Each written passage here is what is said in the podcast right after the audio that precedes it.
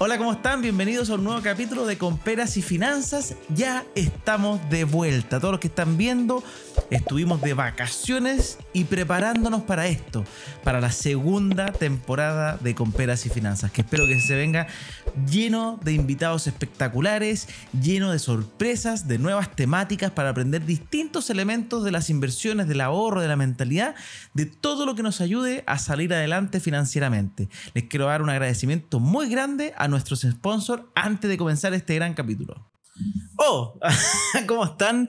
Bienvenidos a este capítulo de Comperas y Finanzas y les quiero contar algo espectacular. Muchas gracias a Euroinmobiliaria por ayudarnos a hacer este podcast posible. ¿Qué es Euroinmobiliaria? Básicamente es una inmobiliaria que construye edificios tanto para vivienda personal como de inversión, principalmente para inversión. De hecho, a mí me gusta muchísimo, he invertido en proyectos de ellos y te recomiendo que lo visites. El link está ahí abajo, conócelos. Como siempre, la inversión tienes que estudiar antes de invertir, pero check porque están a favor de la educación financiera y están apoyando esta iniciativa y check porque tienen un producto de inversión bastante acabado. Así que genial. Bueno, ahora que volvimos, vamos a hablar sobre un temita muy especial que durante mis vacaciones me acompañó todo el tiempo en las redes sociales, que se trata del concepto vacaciones sin deudas. Este tema, la verdad es que yo pensaba que era más o menos divertido o entretenido de conversar en las redes sociales cuando comencé a hablar de él, pero resultó ser un tema que muchísimas personas no habían podido lograr en sus años de trabajo y que también había una gran demanda de personas que querían entender cómo se podía llegar a tener vacaciones sin tener que sacar la tarjeta de crédito y pagarla después en cuotas y al revés, llegar angustiado después de un gran momento, pero angustiado de tener seis meses que pagarla esas vacaciones que se disfrutaron. Y al final, este disfrute temporal se convierte en una pesadilla pensando en cómo pagarla, qué tengo que hacer para, lograrlo. Entonces, ese tema vamos a hablar hoy día. Y además, algo muy importante, vamos a hablar un poco de las proyecciones, de lo que vamos a ver qué va a pasar este 2023, que es interesante estar atento. Hablamos de que estamos en una posible recesión o ya hoy día está más confirmada. Eh, se cree que el país no va a crecer este año, incluso va a ser un país que va a tener crecimiento o decrecimiento, o sea, negativo. Eso es lo que dijo por lo menos el Banco Mundial y eso es bastante importante de entender qué significa, qué implica, va a haber desempleo o no, cómo nos afecta, cómo nos blindamos ante estos escenarios que pueden sonar negativos, pero que obviamente si estamos preparados podemos estar cuidando nuestros bolsillos personales para poder afrontar este tipo de problemáticas. Entonces vamos con el primer tema, que básicamente es cómo logramos irnos de vacaciones tranquilos. Y acá hay un tip y quiero contarles una historia personal, porque la verdad es segunda vez en mi vida que logro tomar vacaciones sin recurrir a algún tipo de crédito, algún tipo de tarjeta, algo que básicamente tenga que pagar posterior a eso, porque antiguamente ustedes conocen mi historia, por lo menos los que no han visto el capítulo 1, los invito a volver ahí, hasta el año 2020 por lo menos, yo me caracterizaba por tratar de vivir una vida que no era la mía, entonces trataba de hacer cosas un poquito mejor de lo que yo ganaba en ese momento. Y me di cuenta que eso que hacía yo no era único. No es que yo era el único malo en este mundo y no se trata acá de, sentarnos como un círculo de deudores anónimos para compartir nuestras malas, eh, nuestros malos hábitos, no es la idea. Pero me di cuenta que había muchas personas que cometían ese, ese, ese tema, ya sea porque se sentían agobiados, porque no veían la luz, porque el consumo es muy, muy eh, estamos muy acostumbrados a tener un alto consumo y mucha publicidad que nos invita al gasto. Entonces, obviamente, esto hace que muchas personas vivan siempre un paso más allá de lo que están generando. Y lo que hace eso es que haya una poca capacidad de ahorro, normalmente, incluso a veces es nula, eh, y no tienen objetivos tampoco. Van viviendo como un día a día. Voy ganando plata, voy haciendo lo que me toca hacer. Si tengo hijos, me toca pagar eso. Cuando entran al colegio, me toca pagar eso. Cuando no tengo hijos y soy soltero, bueno, estoy en una etapa que me toca salir y voy saliendo y pasándolo bien y gastándome en fiestas y en restaurantes o en lo que me gusta hacer. Pero no voy guardando para el futuro. No tengo un plan para adelante. Entonces, ¿qué pasó?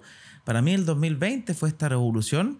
Eh, el 2020 al 2021, de hecho, no salí de vacaciones ese año todavía porque estábamos en una etapa de nuestra vida que estábamos en un plan de tener guaguita, estábamos gastando mucho en eso, no, ahí yo he contado mi historia, Hugo, básicamente tuvimos que hacer un poco de tratamiento para que puedan hacer nuestro hijo y esos tratamientos muchas veces son costosos, en nuestro caso fue costoso.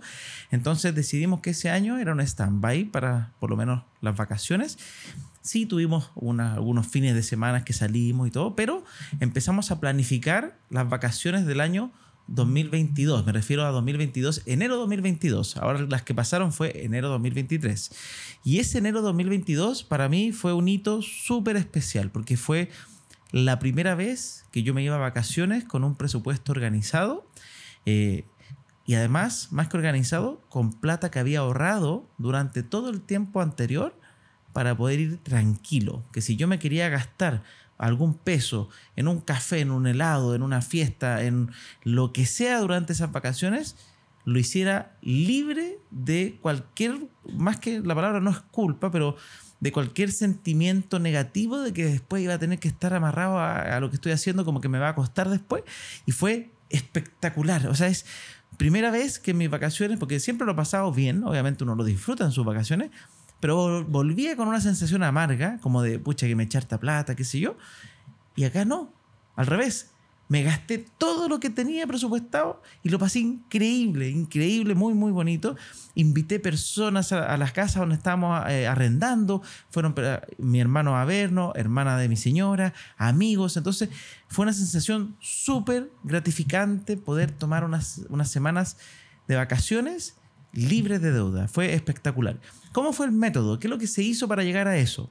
Básicamente, cuando empecé a estudiar sobre finanzas personales y entendí la importancia de los objetivos que tú tienes que tener en la vida, objetivos de todo tipo, tú puedes tener objetivos de largo plazo como para la jubilación, donde hay un montón de instrumentos que uno puede tener, como por ejemplo el APB, que muchas veces lo escuchamos y quizás no entendemos que el APB básicamente es un ahorro provisional voluntario que eh, o sea, previsional, perdón, no provisional, que cuál es la gracia de ese, de ese ahorro de esa serie tipo APB, es que tenemos beneficios estatales. ¿Qué quiere decir? Que nos regalan plata, imagínense. Pero eso sí se mantiene hasta la jubilación. ¿Ya? Y tiene un tope también, muy importante. No, no es ilimitado, te dan un 15% de lo que tú abonas a la APB en el régimen A, con un tope, si no me mal recuerdo, son como 300, 330 mil pesos aproximadamente. Pero no es nada malo. O sea, quiere decir que si tú aportaste, por ejemplo, un millón de pesos de ahorro ese año para tu jubilación, te van a estar dando un 15%, o sea, 150 mil pesos de regalo que se quedan en una cuenta que está como independiente hasta que te jubilas, que ahí te la permiten. Y por otro lado, el régimen B, que ese es para rebajar impuestos, que también si tú los retiras antes de la jubilación, vas a tener que volver a pagar esos impuestos que debías. Pero súper interesante entender que hay objetivos como jubilación como vacaciones. Hay objetivos, no tiene que ser todo pensado para mi futuro de viejito, que muchas veces se asocia el ahorro con ser viejo. Y no, el ahorro es para poder cumplir metas. Tus metas pueden ser, o sea, son muy personales, pero pueden ser metas de corto plazo, como desde comprar un vehículo, unas vacaciones, la universidad de tu hijo, algún curso que tú quieras tomar, te quieres hacer un MBA o quieres hacer un curso de, alguna, de algún tipo para mejorar tus habilidades y quizás con eso tener una mayor renta, o que incluso puedes querer hacer alguna carrera que no sean una universidad tradicional, como en esta aplicación, estas empresas más tecnológicas nuevas, como Acelera la TAM, que te permite estudiar tecnología para poder emplearte en ese y desempeñarte en ese mundo y generar nuevos ingresos. Entonces, todo lo que tú puedas hacer tiene un costo normalmente que tú puedes ponerlo como un objetivo. Oye, este año quiero, y en ese caso el mío era, el próximo año quiero irme de vacaciones. Y quiero irme de vacaciones sean relativamente ricas. ¿A dónde me fui yo? Me fui a una playa llamada Maitencillo, arrendé un departamento de tres dormitorios para ir con mi señora y para poder tener invitados en esas vacaciones. Entonces, fue muy interesante poder armar este presupuesto, porque ahí uno empieza a decir ya, ¿cuánto me costará más o menos? Obviamente, acá uno tiene que entrar a hacer ciertos supuestos, porque no todos lo sabemos, prácticamente poco vamos a, ver, vamos a saber eh, cuánto nos costará algo en un año más. En ciencia cierta, pero sí sabemos más o menos los gastos. Entonces yo veía más o menos que los arriendos en ese lugar o en ese sector podían costar, por decir algo, no sé, 100 mil pesos diarios o 60 mil pesos diarios, va a depender de dónde elijas el destino que te gusta.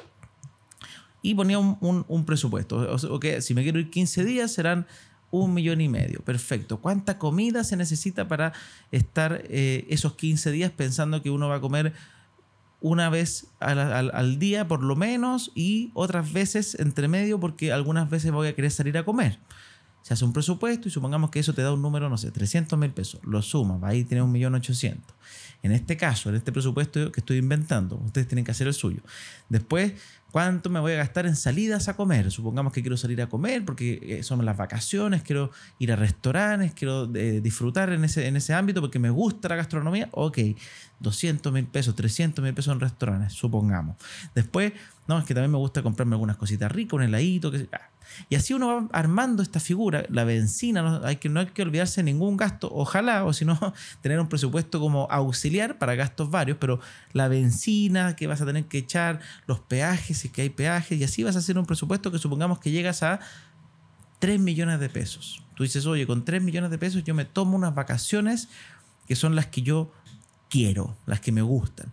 Y ahí tú empiezas a desgranar hacia atrás y vas a decir ya, tengo un año, tengo para cumplirlo, son 3 millones, significa que si lo divido en 12, bueno, si quieren lo hacemos más fácil, supongamos que son 3 millones 600 mil, para que me salga más sencillo, que significa que son 300 mil pesos mensuales que hay que ahorrar. Y ahí viene el doble clic, ahí viene la pregunta. Cuando uno hace presupuesto, la gracia es que te puedes ordenar. Y la primera pregunta es, ¿puedo ahorrar 300 mil pesos mensuales? quizás que estás viendo acá va a decir, no, no tengo por dónde, yo gano, no sé, 800, no me da para ahorrar 300, lo máximo que puedo ahorrar, supongamos, es 200 o menos, 100. Entonces, ¿qué ocurre? Ahí es donde uno tiene que empezar a regular. O me tomo unas vacaciones con menores gastos o defino que estas vacaciones van a ser a mayor plazo y planifico vacaciones para dos años más. ¿Ya? Por lo menos esas vacaciones que estás pensando. Entonces, ahí es donde uno tiene que organizarse. Obviamente, entre medio hay un sinfín de variables. Puede ser que te consigan la casa prestada de algún amigo, eso te baje los costos. Siempre tienes que poner en el escenario todo, pero eh, al, tener el gasto que vas a hacer y dividirlo mensual, y ahí puedes también dividirlo incluso quincenal o semanal. Supongamos, que nos quedamos en esto 300 eh, mil pesos y uno dice, oye, son 150 a la quincena, son 75 a la semana. Y ahí uno puede empezar a ponerlo en un calendario. ¿Podré ahorrar 75 mil pesos semanalmente? Si no, ¿qué tengo que hacer para poder lograrlo? ¿Tendré que privarme de algunas cosas hoy día o tengo un ahorro suficiente para lograrlo? Ah, no, parece que tengo que privarme de algo. ¿Qué? Ah, no sé, dejar, no sé, por las salidas a almorzar con, en la empresa en vez de ir a buscar almuerzos de no sé, 8 mil, 9 mil, 10 mil pesos, eh, traer almuerzo de la casa un par de días a la semana, con eso voy a ahorrarme unos cuantos mil pesos para este objetivo, uno salía unos cafés, evitar, eh, evitar alguna salida a comer, por ejemplo. Y lo importante es que tú vas a tener tu presupuesto y vas a adecuar tu vida a poder cumplir tus sueños, que esto es súper importante. Recuerden que acá tú no estás siendo amarrado para algo, sino que tú quieres cumplir sueños, quieres cumplir metas. Lo mismo es si tú te quieres casar, por ejemplo, y quieres entregarle un lindo anillo a tu señora y que consideras que eso es importante para ti, porque hay personas que no hacen eso, hay personas que prefieren no casarse, no les interesa el anillo, entonces al final tus prioridades son las que mandan, pero probablemente tú tienes deseos, tienes metas, tienes sueños que quieres cumplir, y la gran mayoría, así como estoy haciendo este ejemplo de las vacaciones, se puede hacer. Tú puedes decidir, oye, yo tengo pensado casarme en un mediano plazo, ¿Cuánto cuesta un anillo? Pucha, debería eh, empezar a ahorrar para eso, ¿no? Porque si lo quiero hacer, me quiero casar y quiero tener una fiesta. ¿Cuánto cuesta una fiesta de matrimonio? ¿Millones? ¿Cientos de miles? Quiero hacer algo tranquilo, quiero hacer algo potente. Me gustaría invitar a todo el mundo, incluso a mi familia que están fuera de Santiago, y invitarlos. Bueno, entonces tienes que definir los objetivos y vas haciendo esta planilla de ahorro hacia adelante, en el fondo, o hacia atrás, desde la fecha que tú quieres cumplir este sueño o rango de fechas y desde el día de hoy. Y eso te va a ayudar muchas veces a saber hasta incluso el, los, pesos diarios que puedes ahorrar para cumplir estos objetivos. Es muy interesante esa metodología porque te ayuda a entender un poquito cuando haces gastos innecesarios en un mes, eh, ¿de qué te estás privando? Si tú algún día de esos o un mes no pudiste ahorrar y te das cuenta que gastaste, por decir algo, en alguna salida adicional porque te dieron ganas, porque te quisiste tomarte unas copas de más, qué sé yo, y tú dices, ok, conscientemente ese mes me estoy privando de mis vacaciones y voy a tener que o ahorrar más el mes siguiente, lo cual normalmente empieza a ser difícil, o voy a tener que correrlas, chutearlas. Entonces es súper interesante porque uno empieza a entender de qué se priva a uno mismo. En el fondo es como, ¿cómo me estoy perjudicando por tener quizás satisfacción inmediata en algo que es importante para mí? Porque recuerden que la satisfacción inmediata normalmente es algo rápido, cortito, no te trae recuerdos positivos de por vida, normalmente son cosas que quieres en el minuto y se te olvidan a los dos días como máximo, y versus alguna experiencia potente que tú quieras adquirir, como, como les decía, alguna carrera nueva, un curso, unas vacaciones, una salida, una escapada romántica, que normalmente te queda el recuerdo de por vida y el costo no es tanto más alto que estos gastos innecesarios que muchas veces hacemos eh, que se nos olvida el día siguiente y no nos queda ni un recuerdo para el futuro. Entonces es súper importante, esa es la manera que quería comentarle de cómo muchas veces nos podemos ordenar para poder hacer esta planilla de ahorros para nuestros objetivos. Y ahora vámonos al tema importante. Eh, o más que los dos son de importantes, pero al tema que quería conversarles de, de este 2023. Este 2023 va a ser un año complicado Lamentablemente, yo sé que acá a nadie le gusta escuchar malas noticias, siempre vamos a tratar de ser lo más optimistas posibles. Y yo también lo soy, ojo, siempre estoy contento, siempre estoy dando la mejor cara. Y siempre pese a que haya alguna crisis, algún problema, voy a poner lo mejor de mí para superarla, para hacer y yo personalmente crecer más y poder ayudar a las personas que están cercanas a mí, que se puedan motivar. O sea, voy a tratar de hacer lo imposible, incluso, si es que es posible, de eh, mejorar continuamente. Pero también hay que entender los contextos. Este es un año que estamos en recesión, que se está esperando y que se está viendo que el país va a decrecer económicamente. Normalmente cuando ocurren estas situaciones también se generan eh, varias externalidades negativas que son las que confluyen y las que arman todo este escenario, como el desempleo puede ser que tú me estás escuchando y justamente quedaste sin trabajo hace poco o estás con miedo de que quedes sin. Incluso los que saben en la industria inmobiliaria ya hay menos de un 40% de demanda de compra. ¿Qué quiere decir eso? Que muchas inmobiliarias, que quizás si ustedes ahora mismo googlean quiebras de inmobiliarias, se van a sorprender que el año pasado y este año probablemente son los años con más problemas en ciertas industrias, en varias en verdad, pero yo estoy más relacionado con la inmobiliaria porque es la industria que me manejo, que invierto, que me gusta. Eh, entonces la estoy mirando con harto ojo y veo que hay harta problemática. Que quiebra una inmobiliaria quiere decir básicamente mil, dos mil trabajadores menos y familias que no van a poder tener esa fuente de ingreso. Entonces, todo este escenario hace que obviamente haya, hayan estos problemas de baja, descenso en consumo, que básicamente hace que bajen eh, eh, la demanda por comprar cosas que, que hace que las tiendas, los malls, los supermercados, los restaurantes, todo lo que están acostumbrados a generar recursos de alguna manera y contratar gente también disminuya un poquito, quizás menos turnos de garzones en restaurantes, si es que te dedicas a eso, en tiendas también. Entonces hay que entender que está este escenario, que es un temazo, y qué podemos hacer.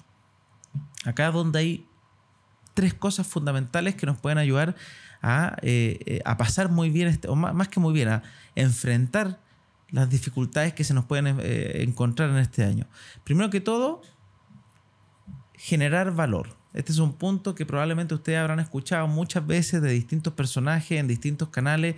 Incluso si ustedes van, por ejemplo, al canal de Nicolás Palacios, que es un youtuber que lo he invitado también a este canal, él le gusta mucho esta frase y la, insiste constantemente en el concepto de que aprendamos a generar valor porque generar valor te ayuda a que tú continuamente tengas oportunidades. ¿A qué me refiero con esto? Si tú eres alguien valioso para la empresa en la cual estás contratado actualmente, la posibilidad que te saquen, que te echen, es baja. Normalmente tú sacas a alguien, si tú eres un empresario, tú sacas a alguien, ¿por qué? Porque tienes necesidades como empresa, estás complicado, la empresa está generando menos recursos y empiezas a optar por eh, despedir a las personas que básicamente se desempeñan en puestos que quizás ya no son necesarios porque esa área no genera valor. No quiere decir que están echando a gente que no es valiosa, puede ser que sea muy valioso, pero esa área ya no está generando lo suficiente para pagar esas rentas.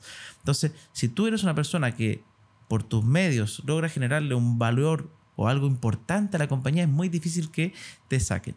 O bien puede ser que un área le esté yendo mal, pero sepan que tú eres un elemento importante y quieran eh, cambiarte de área a otra que busquen que ese conocimiento que tú tienes, que has adquirido y que haces crecer las cosas gracias a él, sirva para esa otra eh, área. Y también empieza a pasar que cuando eres valioso, te llaman. Y acá es importante, hay que ser valioso y parecer. Es sumamente importante mostrarse, darse a conocer, escribir de, vez en cuando artículos en LinkedIn de cómo estás haciendo las cosas, de cómo has logrado tus objetivos. Créeme que la gente no te va a copiar. Si las personas que hacen las cosas son famosas por eso, por hacerlas, no por decir que hacen. Entonces, si tú eres súper bueno en tu trabajo y comentas cuál fue tu salsa secreta, qué hiciste este año para que la empresa, o para que, obviamente tienes que hablar con la empresa por un tema de información privilegiada que quizás no pueda decir, pero ciertas cosas tú puedes decir, oye, para que hacer crecer a mi equipo, lo motivé de esta y esta y esta manera, hicimos estas actividades, con esto logré que el, equipo creciera un 25% su desempeño. ¿Y qué va a significar? ¿Tú crees que las personas van a decir, hoy copiémosle y perdió su, su salsa secreta? No, empiezan a verte, te empiezan a ver otras compañías, otras personas quieren trabajar contigo, se quieren acercar, comienzas a brillar. ¿Y qué pasa cuando una cosa brilla? Te preguntarás. O sea, cuando tú ves algo que está brillando, ¿qué haces? Te ilumina. Entonces, cuando tú brillas para otros, quieren estar cerca tuyo. Quieren empezar a aprender de ti o quieren trabajar contigo o tenerte en su empresa. Entonces, esa es la importancia de aprender a generar valor y mostrar el valor que estás generando. Entonces, eso es un tema importante. ¿Y cómo generar valor? Lamentablemente yo no puedo decirte la receta para ti, porque cada receta es personal. Por eso te digo, no se pueden copiar. Yo les puedo decir mi receta. ¿Qué hice el 2020 que me cambió la vida radicalmente? Primero que todo salí a caminar uno dice, oye, pero ¿qué tiene que ver eso? Bueno, a mí me costaba mucho hacer deporte, ejercicio, y el único ejercicio que encontré prudente fue salir a caminar, porque tenía un sobrepeso mayor.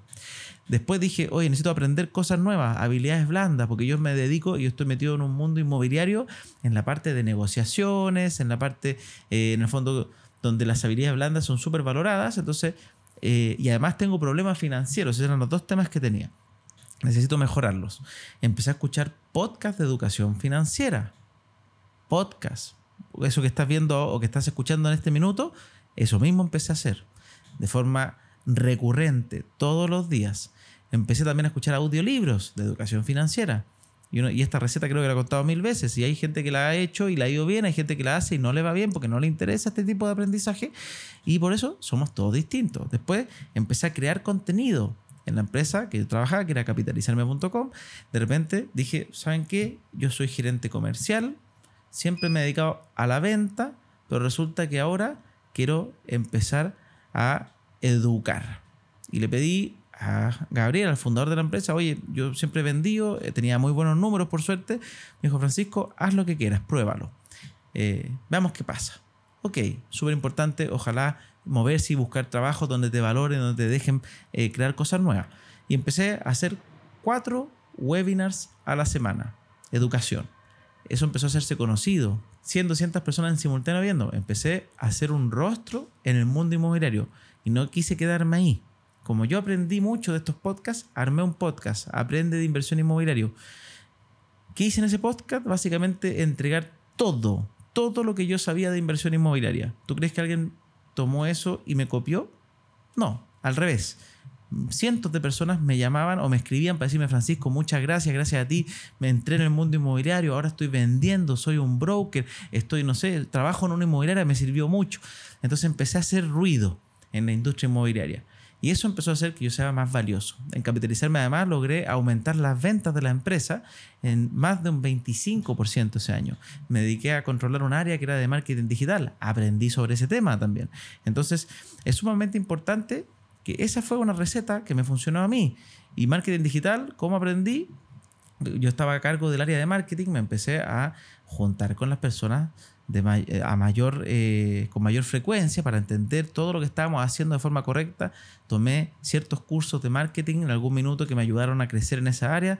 En cierta, bueno, hay dos cursos que tomé en, en, la Universidad de Adolfo que esos cursos eran sobre branding y, y manejo de marca, y los otros eran cursos que uno puede tomarse en Google para entender como ciertas premisas de marketing digital importantes. Entonces, con todo esto, empecé a armar un escenario favorable para mí.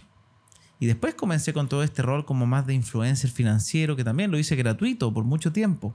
Este, este rol gratuito, al cabo de dos años, recién me empezó a traer recursos. Uno puede decir, pucha, pero Francisco, es que no tengo dos años. Bueno, objetivos. Tienes objetivos de largo plazo, de corto plazo.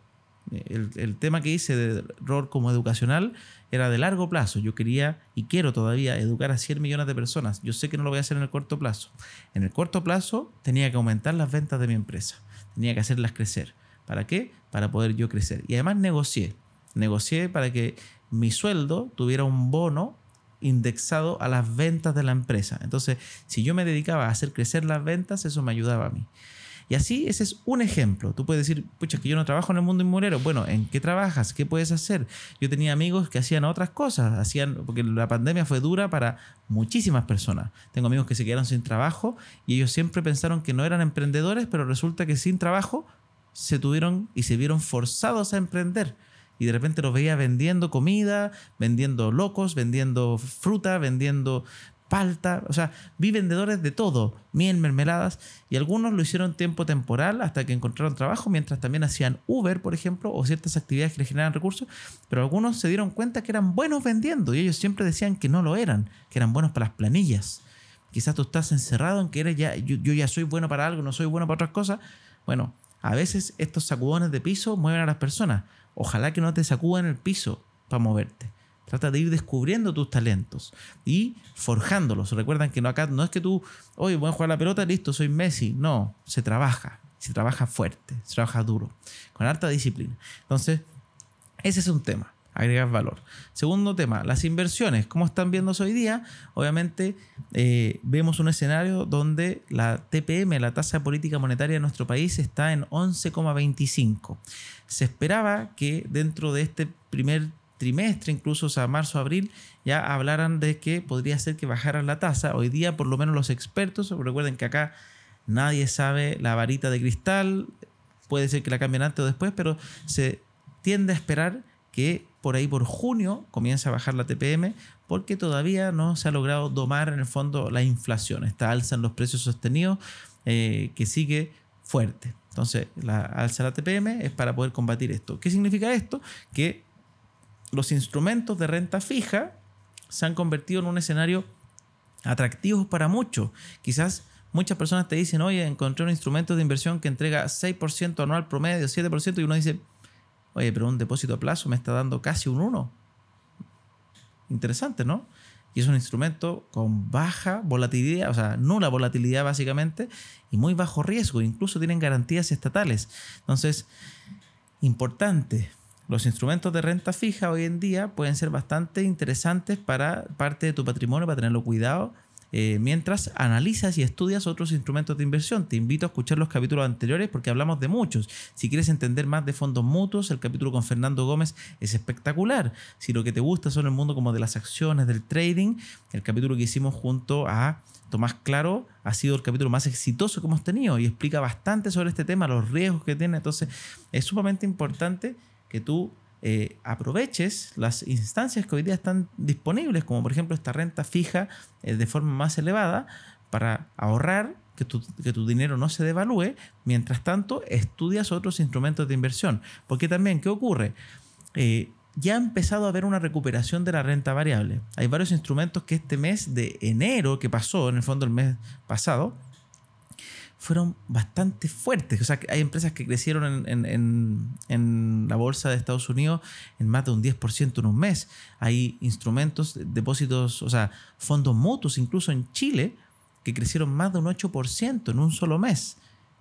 Y aquí uno, empieza como a ponerse optimista y uno dice, oye, ¿será el momento de la recuperación? Ahí yo le recomiendo tener precaución. A mí me gusta esta estrategia, la Dollar Cost Average, que es este concepto de invertir eh, mensualmente para ir agarrándose tanto las subidas como las bajadas, pero las tendencias de largo plazo alcista. Porque, ojo, muchas veces cuando tenemos una subida eh, que parece muy prometedora, es la antesala de que continúa cayendo. Así que, ojo, nadie sabe lo que va a pasar este año. Es un año bastante complicado desde el punto de vista de inversiones. Así que en ese punto, mi, llamado, eh, así como en el otro era crear este valor, acá es el llamado a la prudencia, a la precaución y prudencia. No porque en un mes le fue bien un instrumento, volvámonos loquitos y listo, metamos todo nuestro dinero aquí. Oye, es que subió un poquito el Bitcoin, metamos.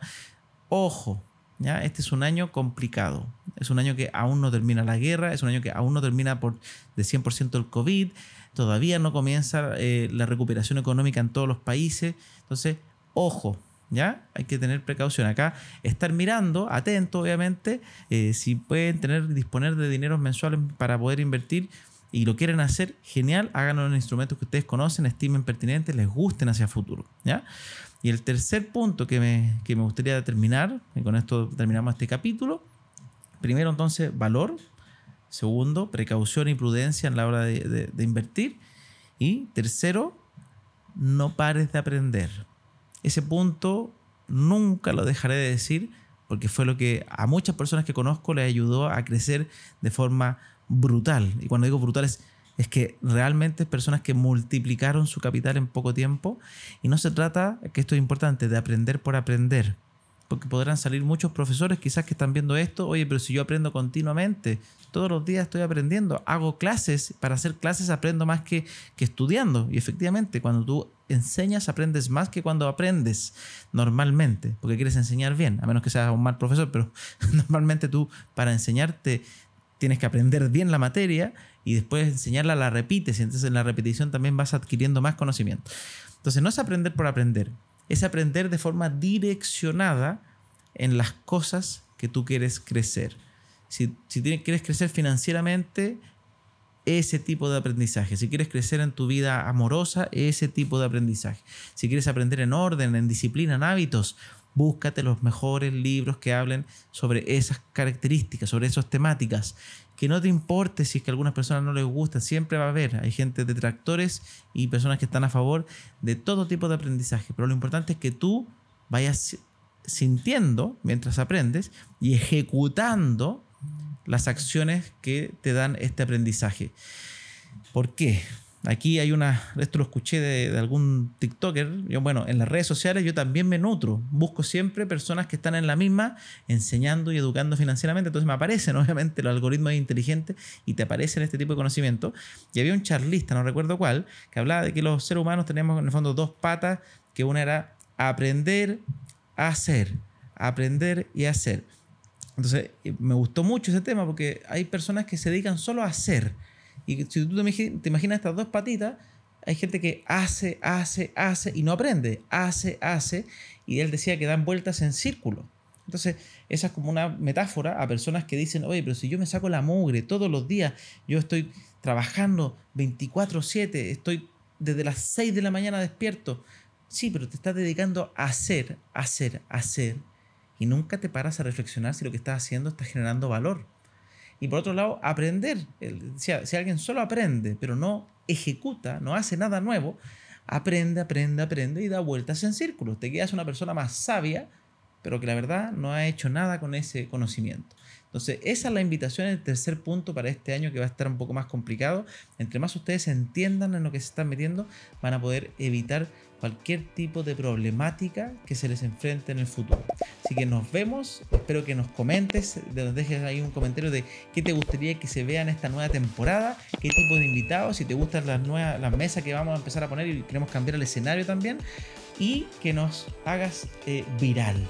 Gracias a ti este podcast puede crecer, gracias a ustedes yo puedo tener auspiciadores que nos permitan hacer crecer este podcast. Si trabajas en alguna empresa y quieres ser parte de este podcast, avísame.